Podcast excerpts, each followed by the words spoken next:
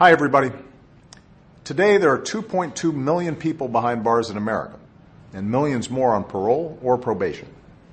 Every year, we spend 80 billion in taxpayer dollars to keep people incarcerated. Many are nonviolent offenders serving unnecessarily long sentences. I believe we can disrupt the pipeline from underfunded schools to overcrowded jails. I believe we can address the disparities in the application of criminal justice, from arrest rates to sentencing to incarceration.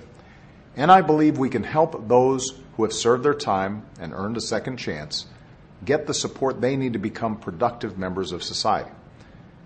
That's why, over the course of this year, I've been talking to folks around the country about reforming our criminal justice system to make it smarter, fairer, and more effective. In February, I sat down in the Oval Office with police officers from across the country. In the spring, I met with police officers and young people in Camden, New Jersey, where they're using community policing and data to drive down crime. Over the summer, I visited a prison in Oklahoma to talk with inmates and correction officers about rehabilitating prisoners and preventing more people from ending up there in the first place.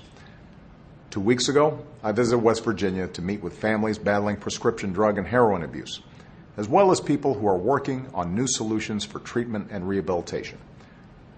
Last week, I traveled to Chicago to thank police chiefs from across the country for all that their officers do to protect Americans, to make sure they get the resources they need to get the job done, and to call for common sense gun safety reforms that would make officers and their communities safer. We know that having millions of people in the criminal justice system without any ability to find a job after release is unsustainable. It's bad for communities, and it's bad for our economy. So on Monday, I'll travel to Newark, New Jersey to highlight efforts to help Americans who've paid their debt to society reintegrate back into their communities. Everyone has a role to play, from businesses that are hiring ex offenders to philanthropies that are supporting education and training programs.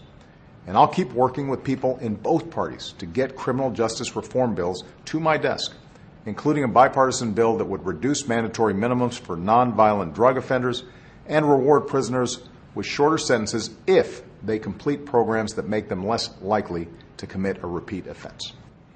There's a reason good people across the country are coming together to reform our criminal justice system. Because it's not about politics.